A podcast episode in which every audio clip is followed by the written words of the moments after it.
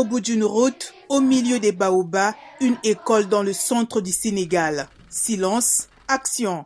La caméra pivote lentement, se fixe sur l'acteur principal. L'équipe de tournage retient son souffle. Coupé Assistant, technicien, acteur, tout le monde souffle. C'est le dernier jour du tournage. La fatigue se lit sur les visages et la pause déjeuner est bienvenue. La sortie est prévue dans quelques mois sur Netflix. Dans une salle exiguë d'une clinique de Dakar, un autre groupe, bien plus petit, mais motivé, s'active pour boucler le prochain épisode de la série Karma diffusée localement sur la chaîne TFM.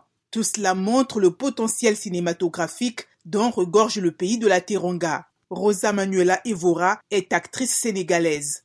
Je trouve que le euh, Sénégal a un gros potentiel cinématographique, que ce soit au niveau des acteurs, au niveau des productions, au niveau du matériel. Je sais qu'on a un potentiel et qu'on peut aller loin. Après, ce qui est dommage, c'est qu'on s'arrête aux séries. Alors qu'en ce moment, il faut vraiment qu'on essaie de miser sur les films.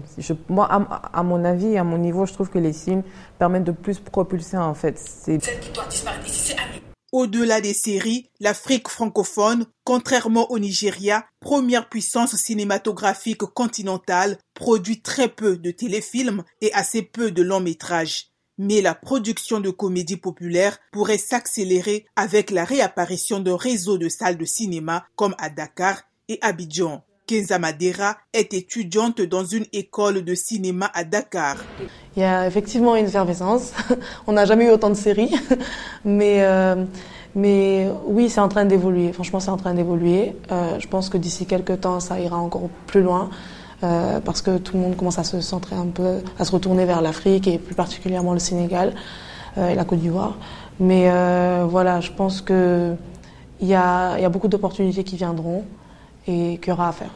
Les opportunités, il y en aura, mais les artistes sénégalais, comme la plupart des artistes africains d'ailleurs, se plaignent du fait de ne pas vivre de leur art. C'est ce qu'affirme Manuela Evora, actrice sénégalaise. Non, je ne pense pas que les acteurs puissent vivre de leur en tout cas ici au Sénégal. Après moi, je parle de ce que moi j'ai vu, de ceux que je, ce que je connaisse en fait. Peut-être que pour d'autres c'est différent, mais pour certains, s'ils n'ont pas quelque chose à côté, s'ils n'ont pas leur petit business à côté pour arrondir les fins de mois, ils s'en sortent pas.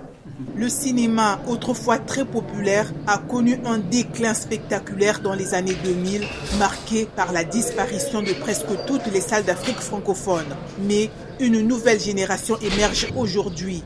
L'école Côte-Radmé a ouvert ses portes à Dakar en 2022 pour former au métier de scénariste et réalisateur et répondre à la demande du secteur. Les élèves de la première promotion terminent leur cursus confiants dans l'avenir.